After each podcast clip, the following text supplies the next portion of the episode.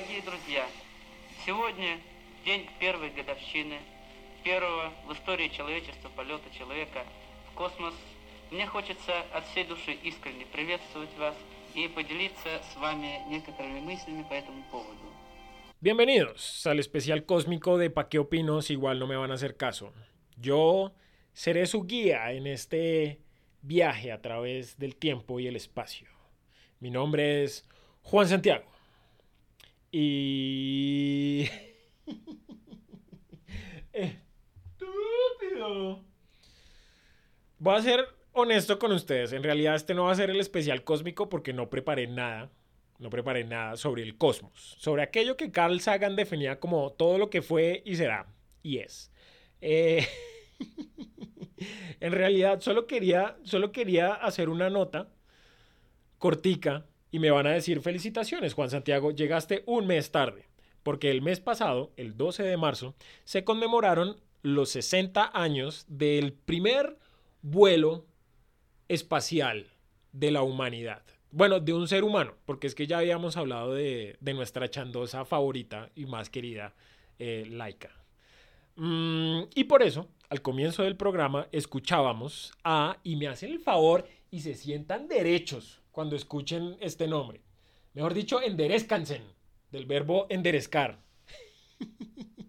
Enderecense cuando escuchen el nombre de este gran hombre, Yuri Alexandrevich Gagarin, también conocido como Yuri Gagarin, o como yo le decía hasta hace poco, Yuri Gagarin.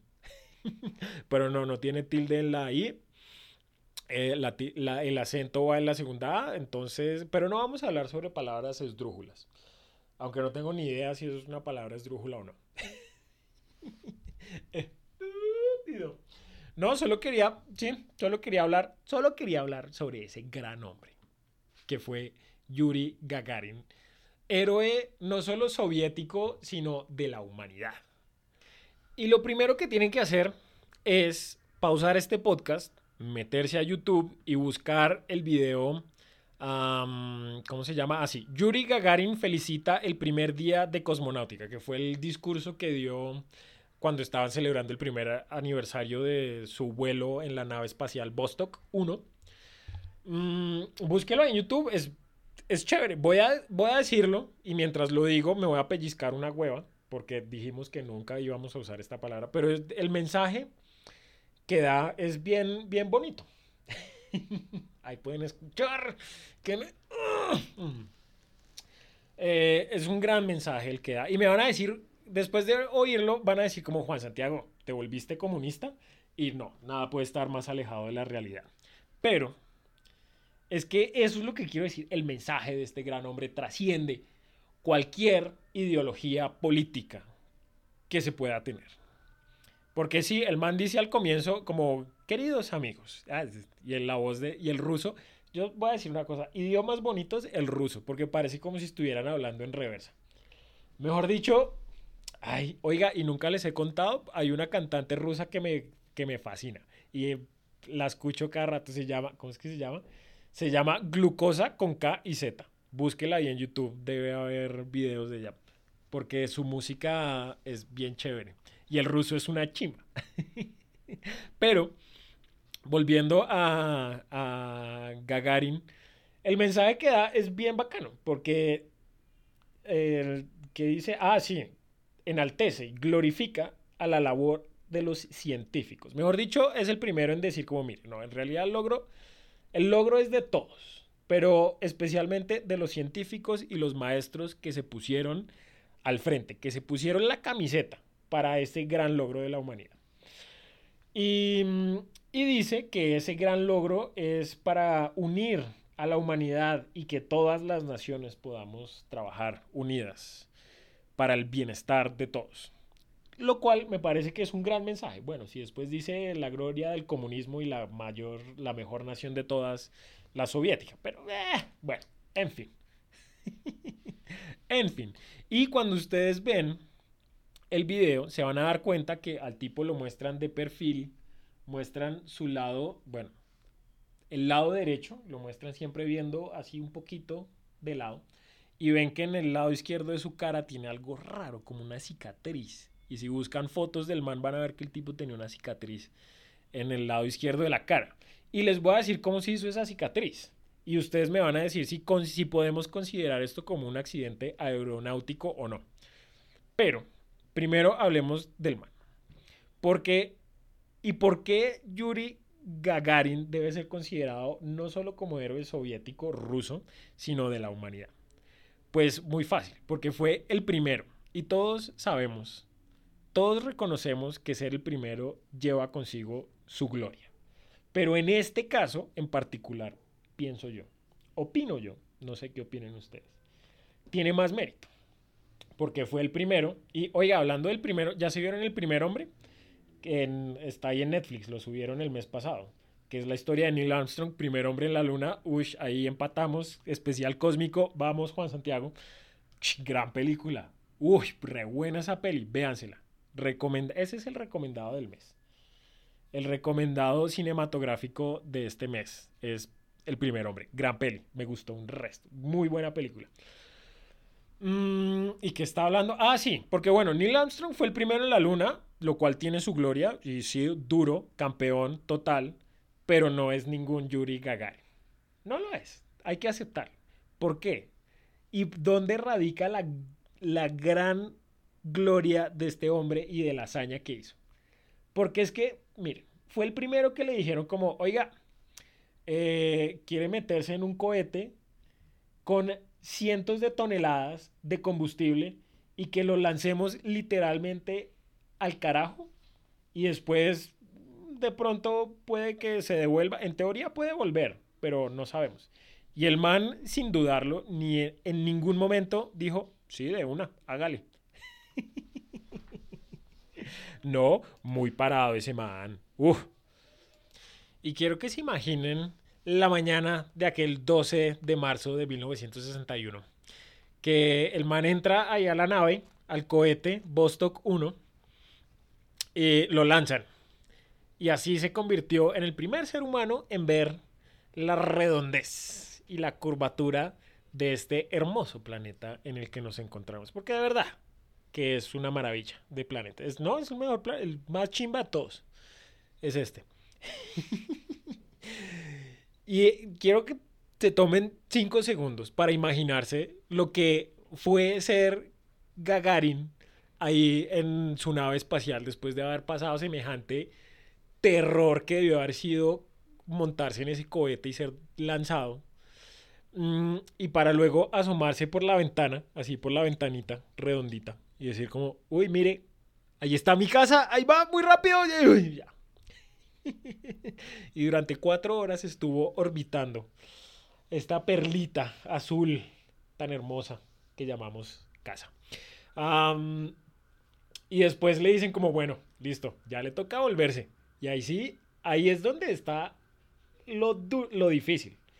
Porque es que, bueno, ya sobrevivió la inmensa explosión que fue que lo lanzaron. Ahora le toca es volver. Porque una cosa es decir, ese pájaro es mío, otra es ir y cogerlo, ¿no?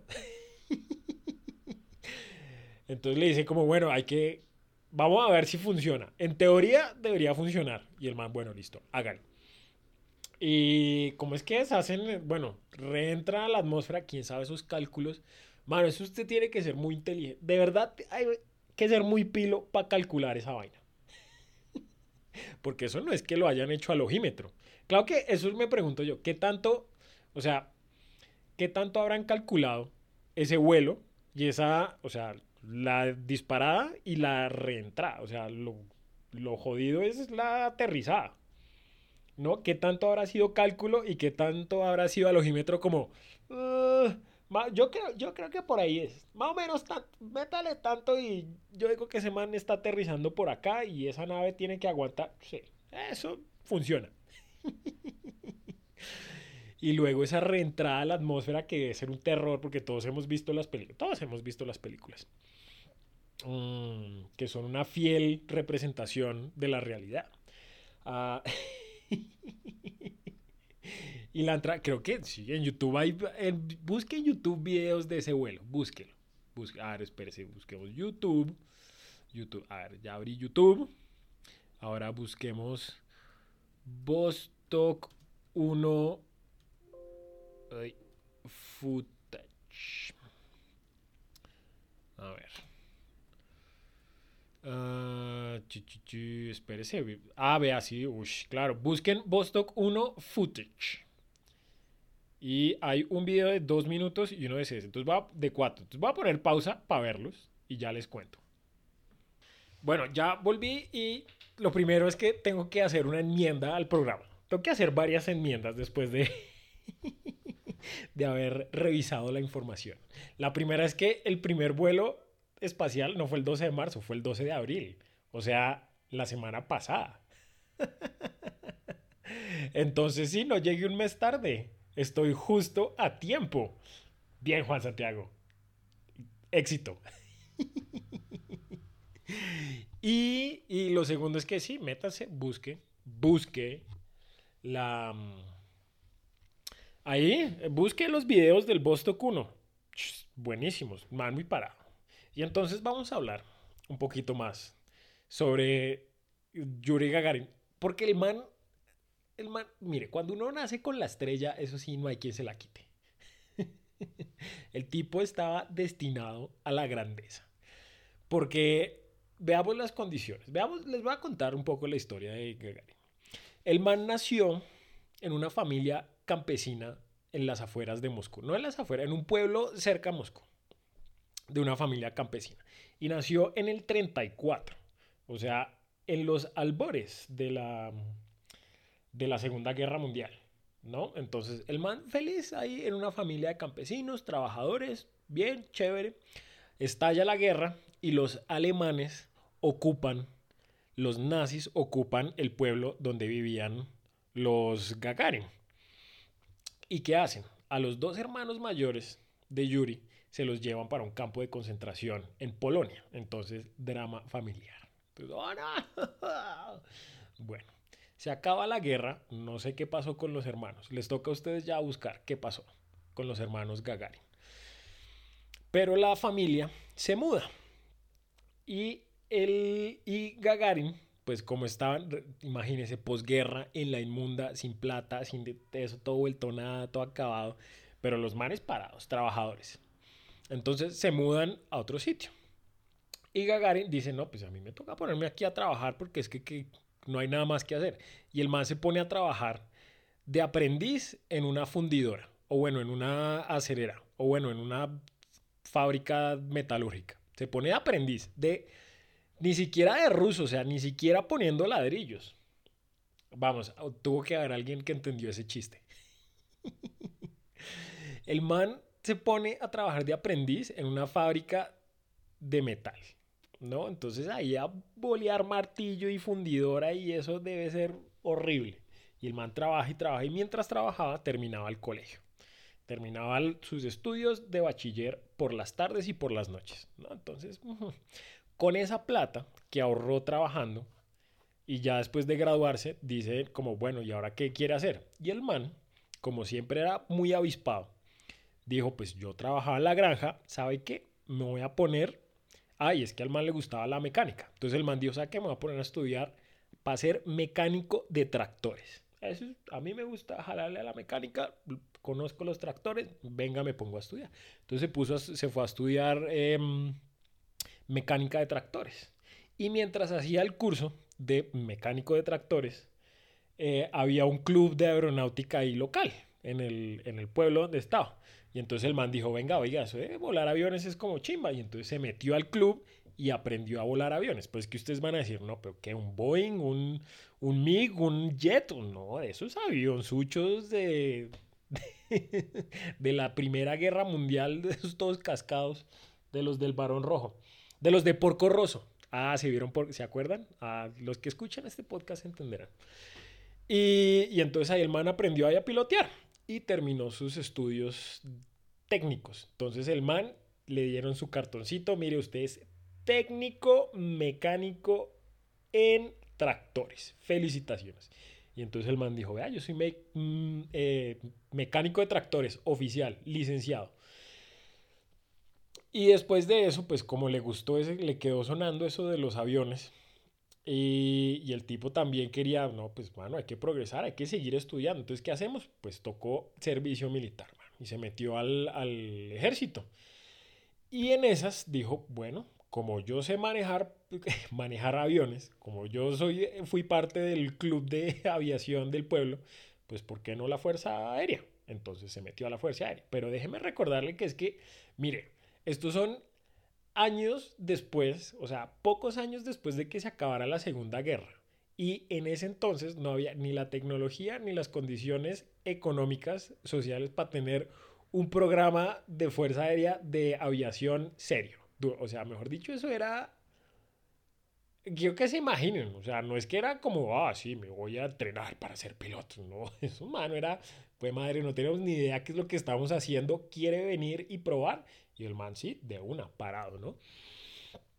Y entonces entra la Fuerza Aérea y le va muy bien, le va muy bien, se vuelve piloto del proyecto, del programa de MIGS y el man lo, hace el entrenamiento para ser piloto de MIGS.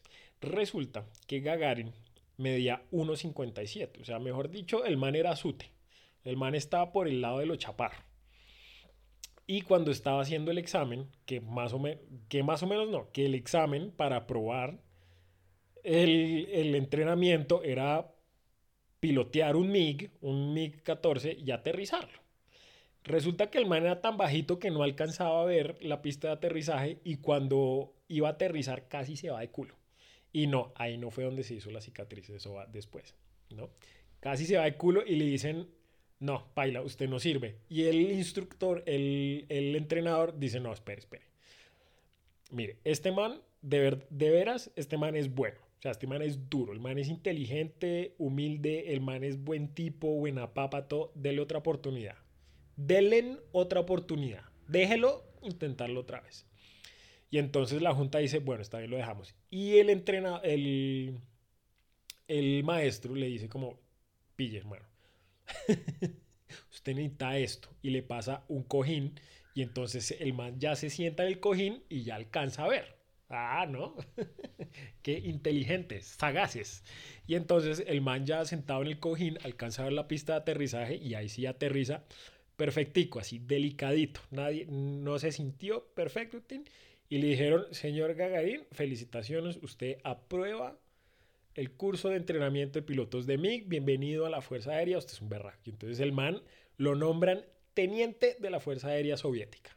O sea, no es cualquier pintado en la pared, ¿no? Man duro.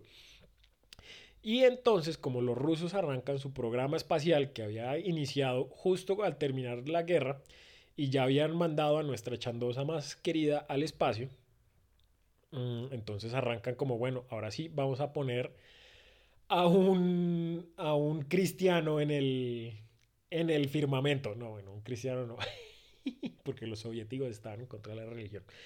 Eh, sin embargo, Gagarin era de la, de la iglesia ortodoxa. Ah, no, entonces sí. Mm, entonces, cuando arranca el programa espacial, se presentan muchos, muchos candidatos. Y de toda esa mano de gente que se presenta, seleccionan a 125 candidatos al programa espacial. Entre ellos a nuestro querido Yuri.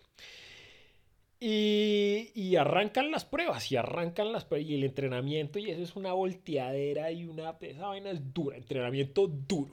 Duro porque es que sí, tienen que, que escoger es a los mejores, no pueden escoger a cualquier man ahí que sabe manejar un avión y ya. No, no, no, no, no tiene que ser alguien excepcional. Y de esos 125, escogen a los 20 finalistas. Entre ellos, a Yuri. Y, y, bueno, y siguen haciendo pruebas y siguen haciendo pruebas. Y ya cuando llega el momento de, de, elegir, bueno, ahora sí, ¿a quién, quién va a ser el valiente que se va a ir para el espacio exterior? Todos los 19 compañeros del man, bueno, no todos, 17 de los 19 compañeros de Yuri dicen, mire, este es el man. Este man, Yuri Gagarin. ¿Por qué? Porque el man, vea, inteligente como él solo. Buena papa como él solo. Man querido, humilde, tranquilo, lo tiene todo bajo control. El man es, es, es buen parche. Y el man la tiene clarita. Entonces, este es el elegido. Y así, y entonces seleccionan dos finalistas y a Gagarin lo escogen al final porque como el man venía de sus orígenes humildes, campesinos, entonces eso es mejor para la propaganda soviética. Y dicen, este es, este es. Mejor dicho, este fue. Y lo seleccionan y le dicen, hermano, felicitaciones, usted va a ser el primer hombre en el espacio. O bueno, por lo menos intentaremos eso. Porque lo que pasa es que en ese momento, para ese entonces, el programa espacial tenía, llevaba solo 12 años. Y la cosa es que solo tenían un 50% de éxito los lanzamientos que habían hecho. Mejor dicho, del 50%, el 50% de los cohetes que intentaban despegar eh, se explotaban. O sea, paila. Entonces le dijeron al man, el man ya sabía, el man sabía cuáles eran sus, sus probabilidades, ¿no? 50-50 de llegar al espacio. Porque la otra cosa es que no, no sabían o nunca habían intentado devolver al cohete o a la nave a la Tierra. Y el man, no, el man fresco, no, muchachos, lo tengo todo bajo control. O sea, imagínense el temple, el temple de acero de este man de decir, tranquilos muchachos, yo me encargo. muy parado. Y, y, y entonces arrancan, bueno, ya hacer todo el programa y el 12 de abril le dicen, bueno, listo hermano, llegó el día, le tocó. Y el man se puso su traje, tranquilo, el man feliz, madrugado, eso sí, le tocaba estar a las 4 de la mañana ya ahí en el, en, el sitio de lanzamiento. Entonces, cuando lo estaban llevando el bus al sitio del lanzamiento, el man levanta, le dice al chofer, oiga hermano, pare, pare, pare, pare, pare un segundito. Y el chofer, ¿qué, qué, qué pasó? Y el chofer se pone todo nervioso y dice, no, este man le dio, le, no, este man se patració.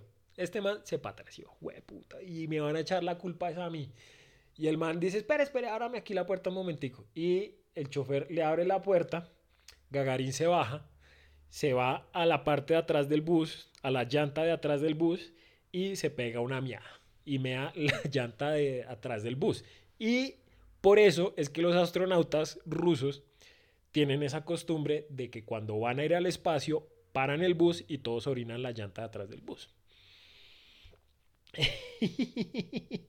y Gagarin, no, esto es verdad, es en serio, no me creen, búsquelo en internet, internet lo dice, por lo tanto debe ser cierto. Y entonces Gagarin vuelve y, Gagarin vuelve y se monta al bus y le dice, listo, ya, sigamos. y ese chofer, imagínense, blanco como una hoja de papel. Dice, uy, no, menos mal, pensé que se me iba a escapar y Gagarin dice, no, fresco, más que tenía tenía, tenía que, que, cambiarle el agua al pájaro. Y bueno, y siguen y arranca y el man se monta, se monta en el cohete, tranquilo. El director de la misión, el tipo estaba tan nervioso que tuvieron que darle un sedán, un calmante para que se, para que estuviera. Y entonces Gagarin estaba ya en la nave, todo se estaba listando, duró dos horas antes de que comenzara el, procedimiento de lanzamiento, el man dos horas ahí mientras alistaban todo. Y entonces le preguntaban, hermano, ¿cómo, va? El man, tranquilo, ¿no? Todo en orden, tranquilo, no pasa nada. Y mientras monitoreaban sus signos vitales, antes del lanzamiento, minutos antes del lanzamiento, sus pulsaciones estaban bajas vas tranquilo. O sea, mejor dicho, el man no se mosqueaba, el man estaba fresco como una lechuga. Y ya no pasa nada. Y famosamente, cuando arrancó la secuencia de conteo regresivo para el, para, el lanzamiento, ¿sabes cuáles, ¿saben cuáles fueron las palabras de Gagarin? Cuando arrancó, el man dijo, ¡Vamos! ¡Vamos! Esas fueron sus palabras. Todo el mundo estaba nervioso y el man estaba emocional, el man estaba, vamos. Y esa, esa es la, la verdad, el verdadero signo de la grandeza de un hombre. Manteniendo la compostura aún en las situaciones más críticas. el man mantuvo la compostura y siempre optimista, ¿no? Y arrancó y salió. Los rusos tenían, para ese momento, en el justo instante, en el lanzamiento del cohete, los rusos ya tenían preparados tres comunicados de prensa, pre-alistados. Dos en caso de falla y uno en caso de, de éxito. Cuando el man salió ya de la órbita, que fueron más o menos 15 minutos que se demoró desde que lanzó el lanzar, se inició el lanzamiento hasta que llegó a órbita, eh, los rusos lanzaron ese, ese comunicado, como listo, logramos poner a un hombre en el espacio. Felicitaciones. Para cuando Gagarin salió de la órbita y estaba cruzando el estrecho de Magallanes, por allá en la Patagonia, anunciaron los soviéticos por la radio y los medios de comunicación, hemos logrado, hemos puesto al primer hombre en el espacio. Y para ese momento, Gagarin, Gagarin, Yuri, o Yura, como le dicen de cariño, porque Yura es el, el, el no el, es la manera cariñosa de decirle a los Yuris. Mm, se asomó ahí por la ventanita, por la escafandra y decía, uy, vea, mire, veo África, veo Rusia, bueno, veo la Unión Soviética, veo Europa, veo cruza, cruzó el Atlántico y cruzó el Pacífico. Y, entonces el man tranquilo, el man se echó el, el, desayuno porque tenía provisiones, el man echó desayunito, cafecito y el man relajado. Sin embargo, el tipo tan profesional era que el man con su misión ahí haciendo sus anotaciones, viendo los instrumentos, 100% enfocado y concentrado, nunca alejándose de la tarea que tenía presente. El man bien, perfecto. Todo en orden, todo está funcionando muy bien. Mm, resulta que como nunca habían logrado ingresar una nave bien, así con 100% de, de confianza, de regresarla a la Tierra, entonces la, la, como habían diseñado la nave, era que había unos módulos, unos módulos pegados al, al módulo principal, a la cabina donde iba Gagarin, y en esos módulos tenían almacenamiento de comida de provisiones para 10 días, porque en caso de que fallaran los, combus, los, los propulsores que le permitían el reingreso, la órbita que habían calculado era que se iba a tardar 10 días la nave en caer. Entonces le habían mandado lonchera para 10 días a Gagarin. Entonces el tipo hubiera podido durar 10 días ahí en el espacio. Entonces, pasados los 110 minutos de órbita, yo había dicho que 4 horas, pero creo que 4 horas fue lo que se demoró la misión. Pasados los 110 minutos le dijeron, Yuri, listo, llegó Llegó el momento de la verdad. Active los propulsores de reentrada. Y el man, listo. Activando propulsores de reentrada. ¡Tin! Activados. Y se prendieron y el man comenzó, cuando iba pasando África, comenzó a entrar de nuevo a la atmósfera terrestre. Y el man, listo, va todo en orden, todo en orden. ¿Y qué pasó? La nave como que iba entrando a la atmósfera y comenzó a dar vueltas. Y el man, oh, oh, ¿qué está pasando? Y todos sabemos de las películas, de los videos en YouTube que hemos visto, que cuando hay un cuerpo en caída libre, mejor dicho, un paracaidista está entrando y comienza a dar vueltas, pues mano, la fuerza, como no hay nada que lo pare, la fuerza que lleva va a ser muy alta y eso puede hacer que se, que se, que se desmaye, ¿no? Todos hemos visto, por los entrenamientos que le hacen a los astronautas, una de las pruebas es esa, la centrífuga, que los ponen ahí a dar vueltas así en el carrusel y, y se les ve la cara así toda chaparrada. Y entonces eh, comenzó a dar vueltas y Gagarin dijo como, oh, oh, algo no está bien acá. Y resulta que era que uno de los módulos de reentrada que debía desprenderse de la cabina principal no se desprendió. Y entonces el man lo que hizo fue no cerrar la escotilla, no cerrar la escafandra ahí donde podía ver. ¿Eso es una escafandra? No, bueno. No, eso es una, sí, eso es una escafandra, donde se ve la ventanita. Entonces no cerró la ventanita porque dijo, no, tengo que mantener ahí, saber qué es lo que está pasando. Y entonces el man veía el horizonte, veía África, veía el sol, veía el firmamento y todo muy rápido. Y el man como que no, hay que mantener tranquilo, tranquilo y ya comenzó a, a ponerse borrosa la visión Y el oh, oh, oh, oh. Y entonces, no, tranquilos, tranquilos. Ah, ya sé, es el módulo que no se desprendió. Pero resulta que Gagarin no tenía, o el, el piloto no tenía controles de operación sobre esa parte de, de, la nave. O sea, no tenía controles, mejor dicho, esta es la cosa. Y por eso digo que Gagarin era para. Porque realmente el man en la nave no la estaba piloteando, el man era un tripulante, ya estaba todo preparado, todo calculado, para que el man solo fuera ahí de pasajero. Sin embargo, los, los de la misión le habían mandado unos sobres donde decía para cada situación específica hay unos códigos que usted debe introducir en caso de que se presente tal o cual situación.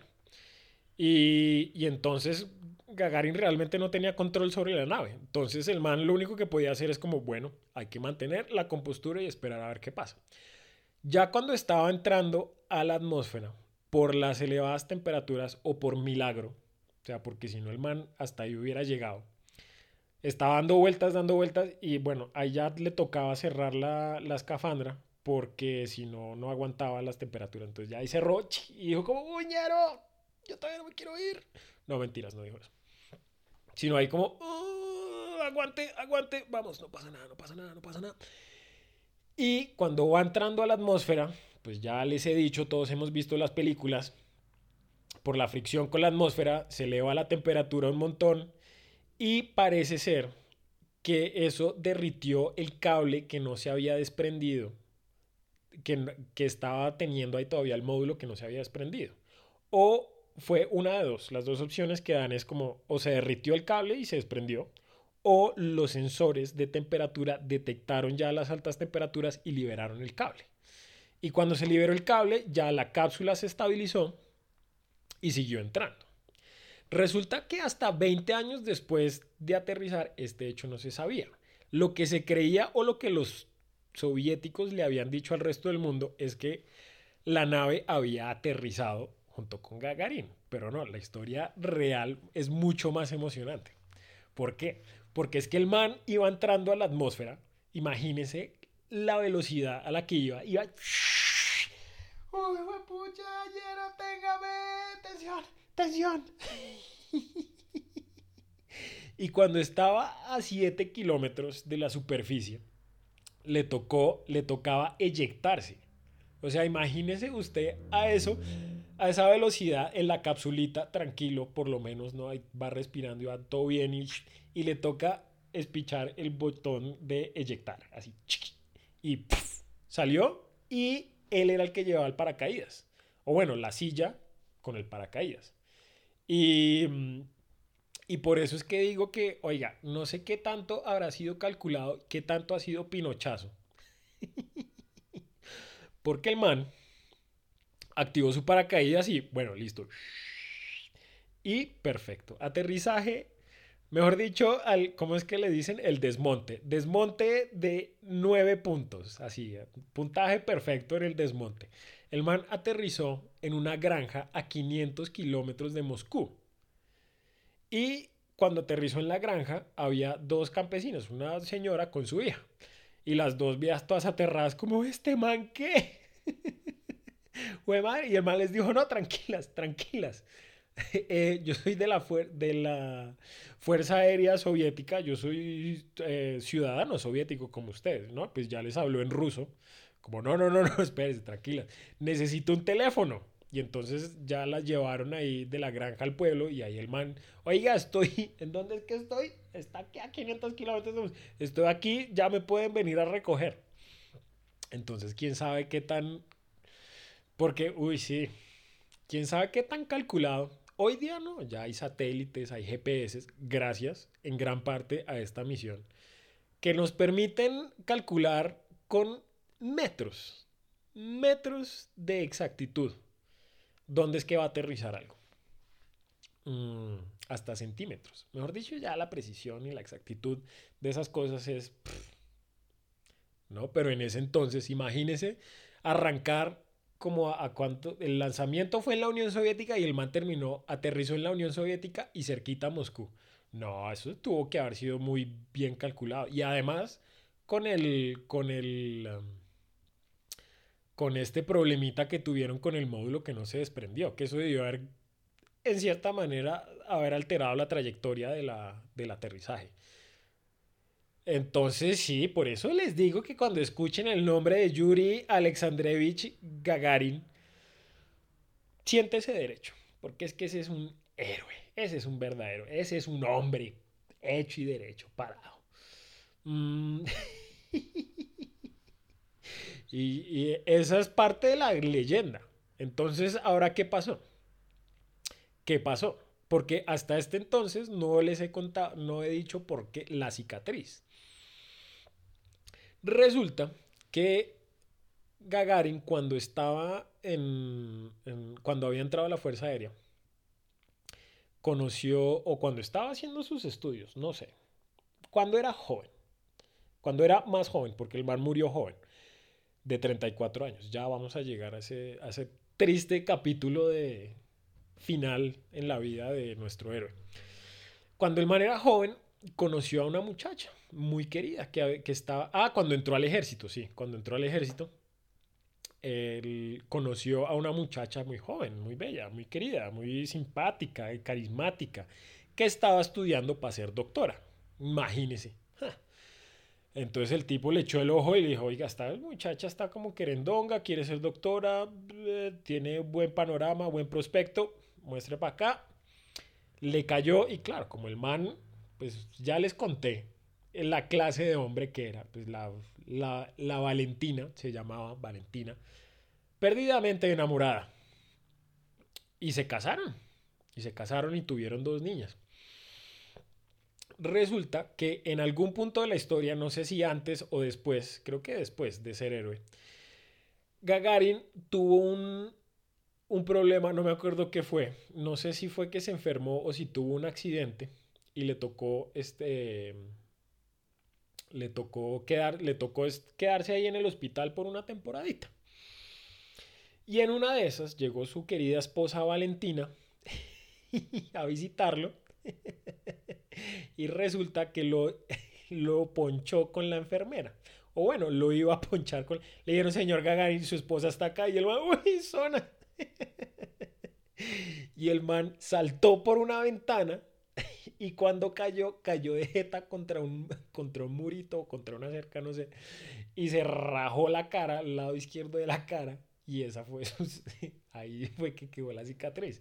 Y por eso les pregunto, si un astronauta salta por la ventana y se estampa, ¿eso es considerado como un accidente aeronáutico? Eso ya depende de ustedes darle respuesta a esa pregunta. Y no, eso no le quita el gran hombre que era. Porque, porque su esposa eh, bueno, porque es que sí, los, los que están casados saben, saben las dificultades por las que cruzó el matrimonio, y más con, con el héroe que era Gagarin. Entonces, eh, esa es la historia de su cicatriz. Pero, ya llegando, siguiendo con la historia, después del, del viaje espacial, cuando él vuelve a la Unión, bueno, cuando él vuelve y regresa y lo convierten en héroe, en héroe soviético, y le mandan invitaciones a, hacer un tour por 30 países y a visitar a todos lados y haga conferencias y charlas y todo, porque es que es un logro el berraco, porque es que van muy parado. Cualquier otro se hubiera desesperado y ya, y se hubiera muerto, pero no, como Gagarin mantuvo la compostura, hizo que todo saliera perfecto. Aún cuando hubo problemas y obstáculos y se presentaron imprevistos, el man mantuvo la compostura y todo salió bien. entonces, ah, por ejemplo, le, los gringos no lo quisieron invitar, o mejor dicho, cuando les preguntaron a los gringos, como, oiga, este man quiere ir allá a hablar con ustedes y todo, el care pelota este de, Kennedy le dijo, no, no, no, los soviéticos acá no, mejor que no entren. Mm, bueno, el man hizo tour, héroe, todo, y se volvió tan importante para, para la Unión Soviética y para la propaganda soviética, que al man le dijeron, ¿sabe qué? Usted no puede continuar en el programa de cosmonautas porque esta vaina es muy peligrosa.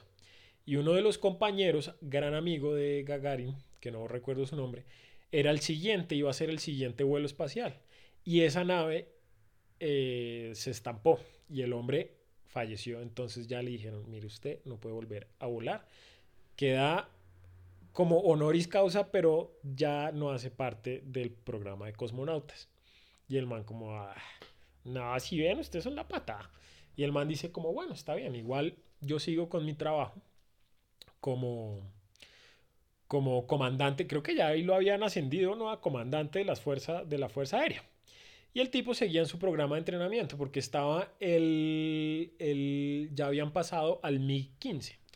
Para los que no saben qué es un MiG, es porque son muy jóvenes y no se vieron Top Gun. Porque se acuerdan de Top Gun. Top Gun eran los F-14 gringos contra los MiGs que eran soviéticos. Entonces los MiGs eran los jets de combate de los rusos. Y este man estaba en el, programa de entrenamiento de los MiG-15, no como, no como instructor, no, él estaba como aprendiz porque estaba aprendiendo a volar los, los MiG-15.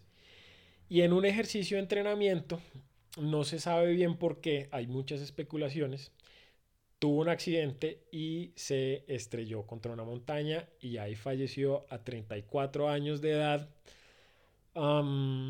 dejando a su esposa y sus dos queridas hijas eh, atrás. Bueno, no, como sobrevivientes. Eh, años después le entregaron una carta a su esposa Valentina, que era en caso de fallecimiento en uno de los viajes espaciales o en algún vuelo, le debían entregar esa carta. Siete años se demoraron en entregársela, pero bueno, era la Unión Soviética.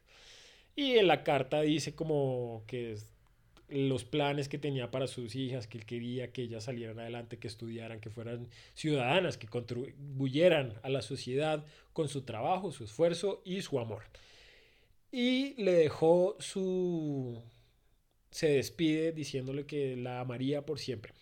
O algo así. Esas palabras. Estoy aquí parafraseando. Pero muy conmovedora la carta. Y sus cenizas fueron... Eh, fueron fueron puestas en el muro, en un, el muro del, entre el Kremlin y la Plaza Roja de Moscú. Y hay una plaquita que dice, aquí, aquí descansan las cenizas de nuestro gran héroe Yuri Alexandrevich Gagarin.